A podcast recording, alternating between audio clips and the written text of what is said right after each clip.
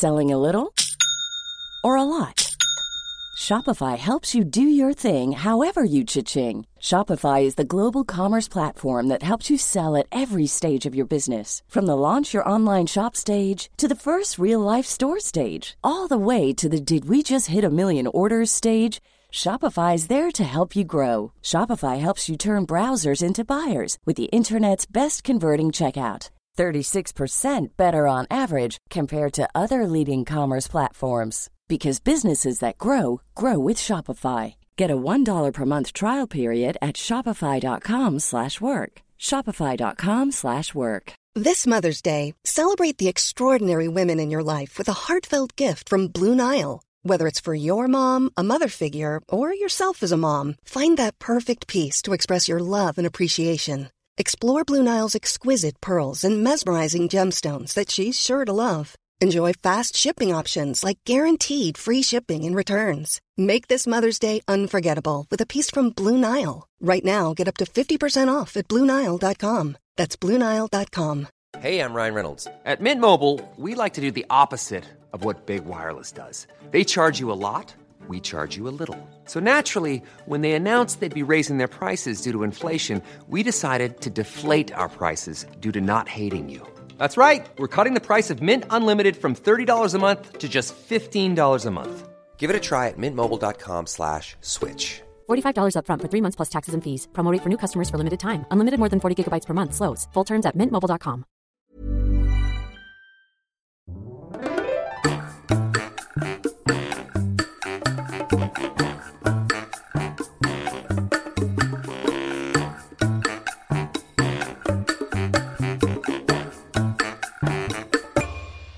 Hola, ¿qué tal? Esto es How to Spanish Podcast. Yo soy David.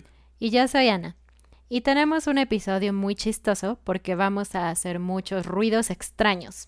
Así que no tengan miedo, es normal. This podcast is made possible thanks to our Patreon family. Some of the benefits include a PDF with grammar bits and vocabulary, as well as full videos and a transcript. If you want to join our Patreon family, just go to patreon.com slash howtospanishpodcast. Muchísimas gracias a nuestros nuevos patrones. Rick Florian.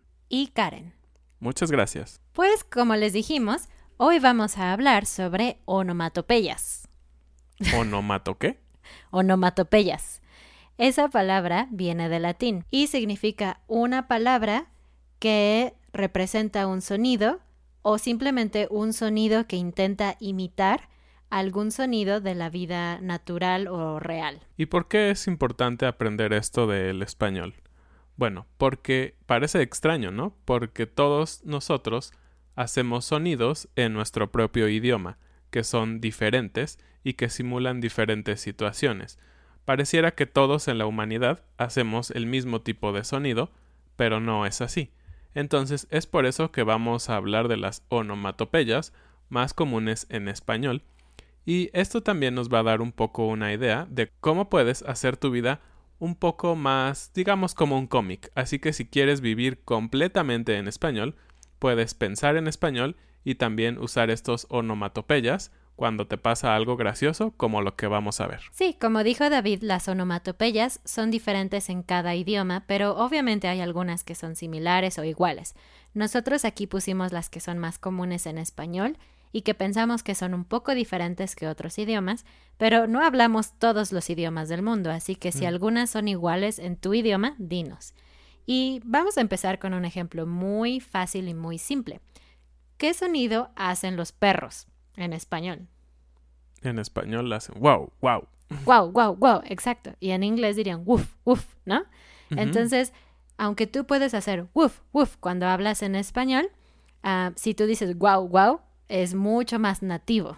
Exacto. Y de hecho es un sonido que cuando los niños están aprendiendo a hablar español es de los más comunes. Ellos van a hacer wow, wow o normalmente hacen como guau, guau, pero no hacen woof.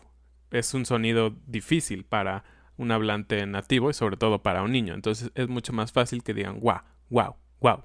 Sí, porque además es difícil decir la palabra perro, ¿no? Por la rr. No crean que todos los latinos o que hablan español nacieron con la capacidad de hacer rr. Es algo que tenemos que aprender con mucha práctica y muchos trabalenguas y cosas así. Entonces, para los niños es mil veces más sencillo decir wow en vez de perro. Y el siguiente es pip pip, que quiere decir quítate, o hazte a un lado, o simplemente déjame pasar. Y obviamente este viene del sonido de los autos, ¿no? Del claxon. El sonido es como pip, pip, según nosotros, ¿no? Pero creo que, por ejemplo, en otros idiomas es beep, ¿no? Beep, beep, pero para nosotros es pip, pip.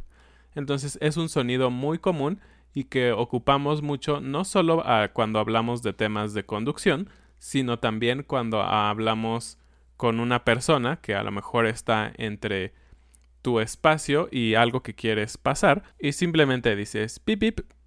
Y la otra persona entiende, no necesitas decir nada más.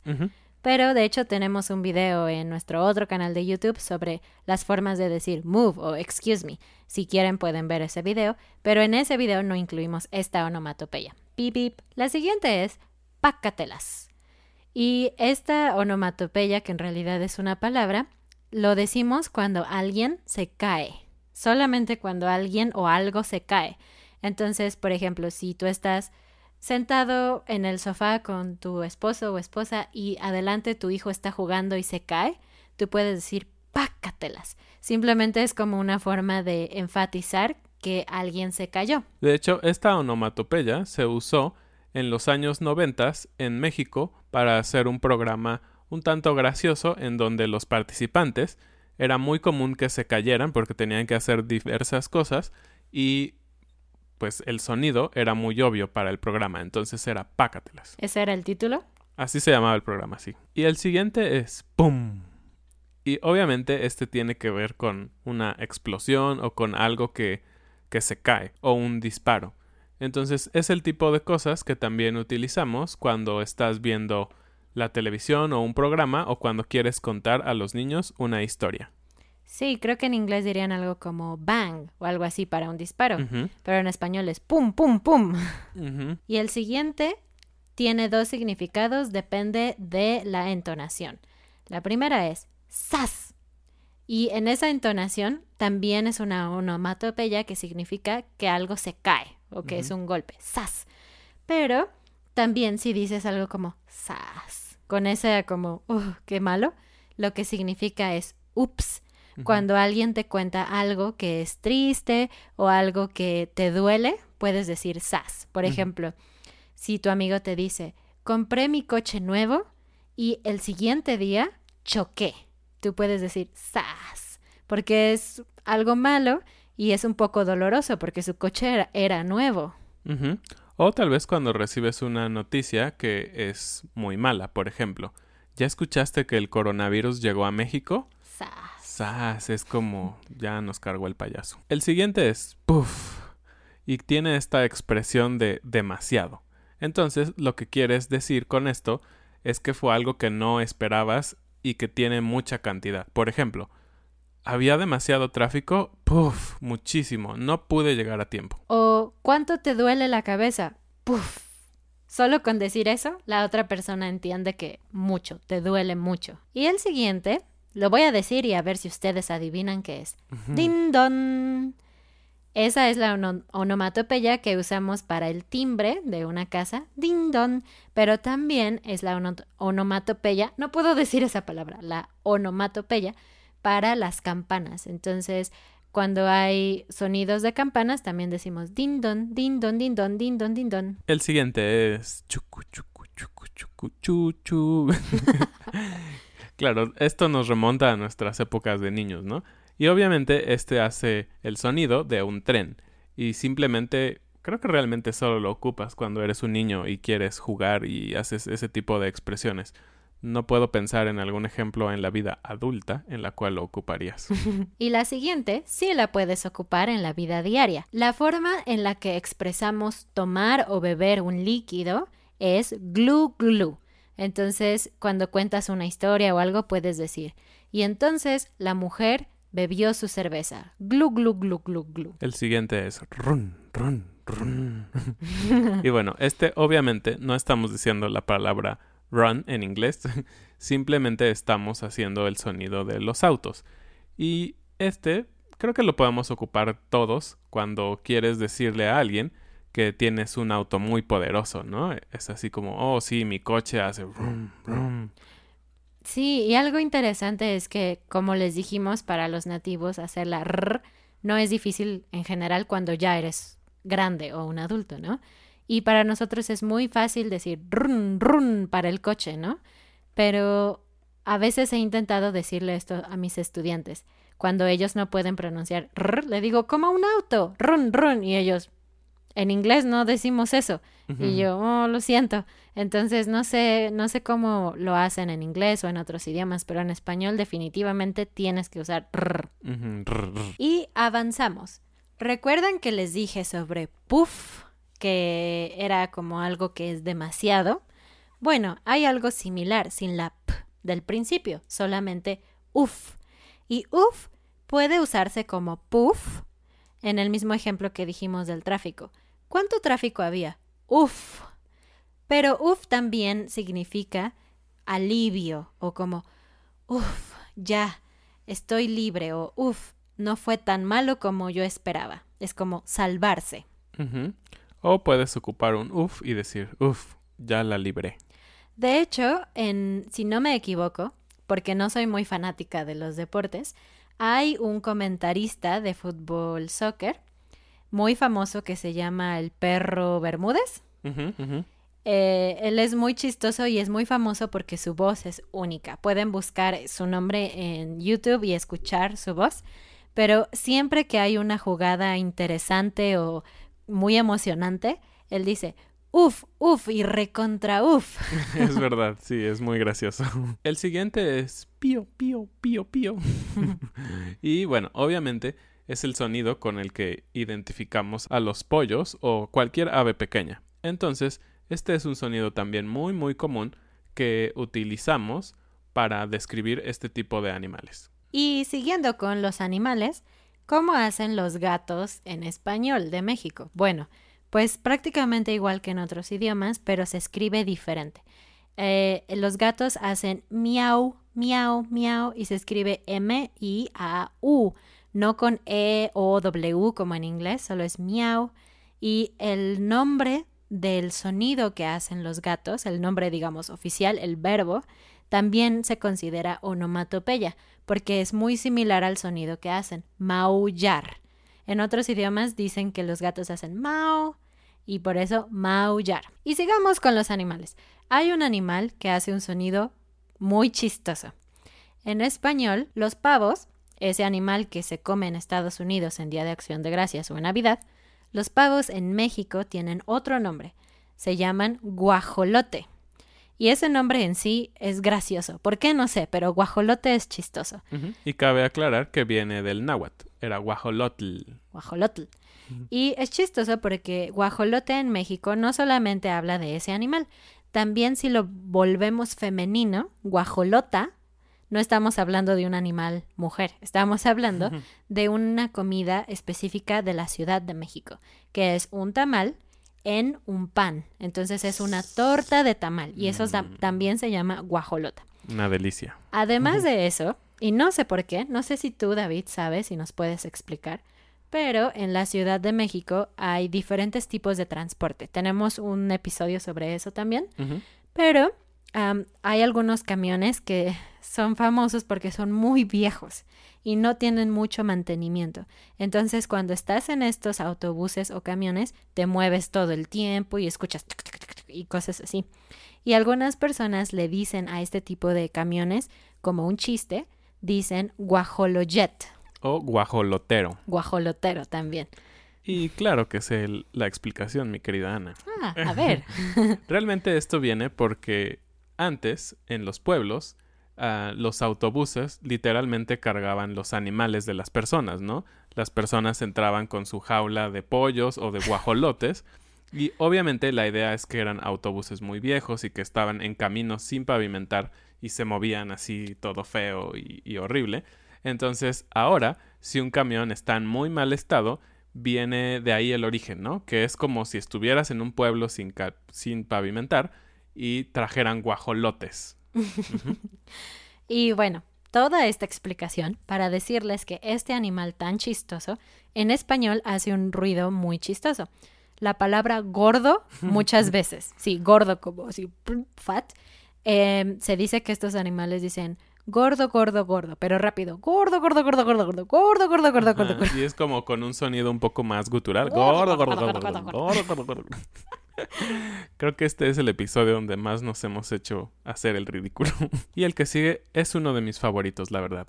Guacala o guacatelas. Guacala lo ocupamos para decir que algo no nos gusta, que es asqueroso.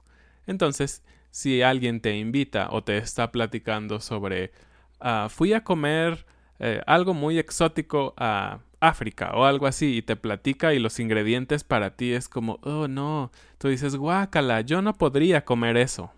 Sí, o si estás caminando en la calle y pisas una popó de perro, puedes decir, guácala. ¿Ves? Naturalmente David dijo guácala.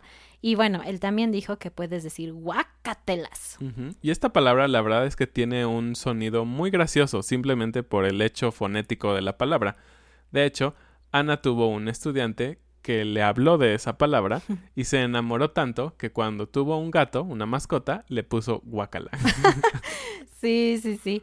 Además, yo creo que esta onomatopeya, esto no es un hecho, ¿ok? No lo busqué. Pero yo creo que viene del sonido que producimos cuando vomitamos. Ah, claro, las se llaman arqueadas, ¿no? Sí, es como Y de hecho, ah, en México tenemos una palabra específica. El verbo normal es vomitar pero en México decimos guacarear, como guacala, guacarear, eso es vomitar también. Y también, de hecho, ahora que lo pienso, algunas personas dicen guacale. ¿En serio? Wow, nunca lo he escuchado. Y bueno, el que sigue es también muy chistoso. Todos son muy chistosos. Pero cuando quieres que alguien salga de la habitación o se vaya, especialmente un animal o un niño, puedes decir ushkale. Ushkale, ushkale. Ajá, entonces esa palabra suena como rusa, ¿no? Como ushkale, sí. pero lo dices como dijo David, más rápido, como ushkale, ushkale. O por ejemplo, si tu amigo te dice, ay, tengo que ir por mis hijos a la escuela, es tarde, le puedes decir, sí, ushkale, ushkale, como vete, vete, no importa, vete. y el siguiente es wiri wiri. Wiri wiri, wiri wiri. sí, de hecho así lo decimos, como en muchas repeticiones rápido, y lo que quiere decir es hablar y sobre todo tiene un enfoque hacia el chisme, ¿no? Por ejemplo, si encuentras, si encuentras a tus compañeros de trabajo junto a la copiadora, ni siquiera tomando o sacando copias, simplemente hablando, recargados, así como... Ah, es, ah, usted es puro wiri wiri y nada de trabajo. Entonces es esa idea de hablar, pero a lo mejor no algo muy importante. Sí, entonces se usa como un verbo, pero no necesitas conjugarlo, no es como wiri no, simplemente es wiri wiri. Puedes decir, eh, tú solamente wiri wiri. No dices yo wiri él wiri Tú wiri no, nada así. Y para el siguiente tengo una pregunta. Quiero saber si en sus idiomas existe algo similar a esta onomatopeya, ¿ok? En español, cuando alguien intenta hablar inglés, pero no sabe hablar inglés, y especialmente cuando quiere cantar una canción en inglés, pero no canta realmente las palabras, nosotros decimos un verbo específico y es washa washear. Porque el inglés para nosotros suena como una de estas dos cosas, como Asian, todo termina en Asian, ¿no? Y es una broma muy común. La gente que finge o está jugando que habla inglés pero no sabe hablar inglés, simplemente agrega shun a cualquier palabra. Por ejemplo, microphonation. Perration. Perration, casation, cochesation, lo que sea. Eso es inglés. Y la otra forma de fingir que hablas inglés es como washa washa, porque no sé, nos suena como wash wash wash. Y de ahí viene ese verbo, washa washar. De hecho, como hubo un video muy, muy famoso, ¿no? De, de alguien que cantaba I can't live without you. Y cantaba Ken Lee, Ken Eso, Eso es, es washa, washar. Claro. poink, poink, poink, poink. Sí, este tiene que ver con un sonido de pelota o de algo que rebota. Es la manera en que decimos en español que algo puede moverse y rebotar hacia todos lados. Poing. ¿Y cómo lloramos en español? Bueno, ahora con la globalización, muchas veces cuando alguien escribe que está llorando, pone sniff, sniff, como lo hacen en ciertas cómics en inglés. Pero en realidad, por ejemplo, cuando ves un cómic escrito en español como Mafalda, que es un cómic muy famoso de Argentina, creo, la forma en que escribimos y decimos que alguien llora es buah, buah, buah. El siguiente es ajúa. Bueno, algo así. La verdad es que es un sonido que yo no hago mucho, pero tiene que ver como con energía y emoción, y es un sonido, una onomatopeya, que dicen los mariachis, sí. Cuando están entre canciones y van a empezar a cantar, dicen ¡Ajúa! Y el siguiente es muy conocido. De hecho, es como un emblema de México, ¿no? Ay. Ay significa muchas cosas. Y depende de cómo lo digas, ¿no? Lo más común es ay, ay, ay. Y muchos en Estados Unidos saben decir eso y a veces lo dicen y es un poco extraño. Pero ay, ay, ay puede significar dolor. Entonces, cuando te lastimas o algo, puedes decir ay, especialmente si te quemas y tocas algo caliente. ay, ay. Eso puedes decir. También puede ser una especie de berrinche. Por ejemplo, ¡ay! Ah, claro, sí. Es como no estoy feliz, no, no es lo que yo quiero. Y claro, también puede ser el ay, ay, ay, ay de la canción más famosa de México, Cielito Lindo. Y ahora que está el coronavirus y todos esos problemas, es importante saber cómo estornudar en español. Y la forma en que lo hacemos es achú. Entonces, A-C-H-U, achú, achú, achú. Y bueno, Ana y yo siempre tenemos una pequeña discusión familiar que les vamos a compartir. Ana siempre dice estornudar. Y yo siempre digo destornudar. Con una D Con al una D. principio. Y un día nos pusimos muy nerds y nos pusimos a investigar cuál era el correcto. Y oh sorpresa, los dos son correctos. Entonces ustedes pueden decir estornudar como ella dijo o destornudar como yo digo. No, no digan destornudar, digan estornudar, suena mejor. El siguiente es uno que yo personalmente utilizo mucho en los mensajes de texto, WhatsApp y todo eso. Es una T y muchas S. Y el uso puede ser también algo muy parecido a ups, ¿no? Como ups. Entonces, por ejemplo, digamos que tú dices, mamá, reprobé matemáticas. Tss, Cuando llegue tu papá, te va a dar una buena regañiza. O también si ves que hay dos personas discutiendo, quizás, por ejemplo, si estamos tú, yo y David juntos, y yo empiezo a regañar a David o a decirle algo, tú puedes decir, "Tss". Es como una forma de incluirte en la conversación y decir, ay, David. O como empatizar un poco con, con la otra persona y decir, "Tss, ya valió. o burlarte de esa persona. Y la que sigue es mira no más. Son dos palabras, mira y no más. Pero mira no más es una forma de enfatizar o hacer notar algo. Ujú. Como puede ser en este caso que dijimos. Mira nomás, te vas con tus amigotes y no traes nada de dinero a la casa. O llegas a la casa y tu perro destruyó todo. Puedes decir, mira nomás lo que hiciste. El siguiente es que realmente lo podemos decir o escribir como fiu fiu.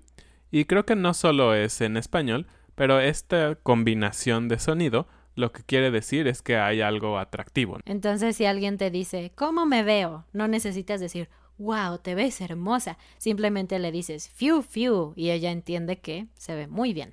Entonces normalmente es personas o quizá algunas cosas que sean estéticamente muy bonitas. Y terminaremos con Chihuahua. De hecho, tenemos un video también en nuestro otro canal de YouTube de formas de estar enojado en español sin decir malas palabras o groserías. Y esa es una de ellas. Es muy común en México, especialmente en la parte del centro, decir esto. Chihuahua es el nombre de, una, de un estado en la República Mexicana, pero lo usamos porque es un eufemismo de otras palabras más groseras Con che. con che, pero bueno, ahora no, no es considerada grosera y es simplemente una forma de expresar frustración o enojo con alguna situación o alguna persona. Entonces, si tu amigo te dice voy a llegar tarde, muy tarde, dos horas tarde, puedes decir Chihuahua, porque estás enojado. Y terminamos, como siempre, con la frase del día. Y la frase del día es hacerse el chistosito. Y bueno, esto es porque usar muchas onomatopeyas sería hacerse el chistosito. No quiere decir que no puedas ocupar una o dos, porque la realidad es que todos los mexicanos, en algún punto, somos chistositos, ¿no? Entonces, hacerse chistosito lo que significa es decir cosas graciosas o querer hacer que las otras personas se rían a propósito. Una persona que siempre quiere hacer reír a otros. Eso es hacerse el chistosito. Y bueno, esperamos que estas onomatopeyas mexicanas hayan sido agradables, graciosas, divertidas, todos esos sinónimos que nos gustan, para ustedes y que las puedan ocupar cuando están hablando en español o aun cuando están hablando en su idioma y puedan pensar en estas que son comunes en México. Compartan este episodio. Recuerden que tenemos un PDF con vocabulario, tenemos la transcripción y además esta semana vamos a empezar con el nuevo show exclusivo Leer es chido. Toda la información está en nuestra página de Patreon, es p-a-t-r-e-o-n.com, guion How to Spanish Podcast, y en nuestras redes sociales. Adiós. Adiós. Kenli. Kenli bidibidayu. Kenli. Kenli dibiyo. Eso es guasha guasha.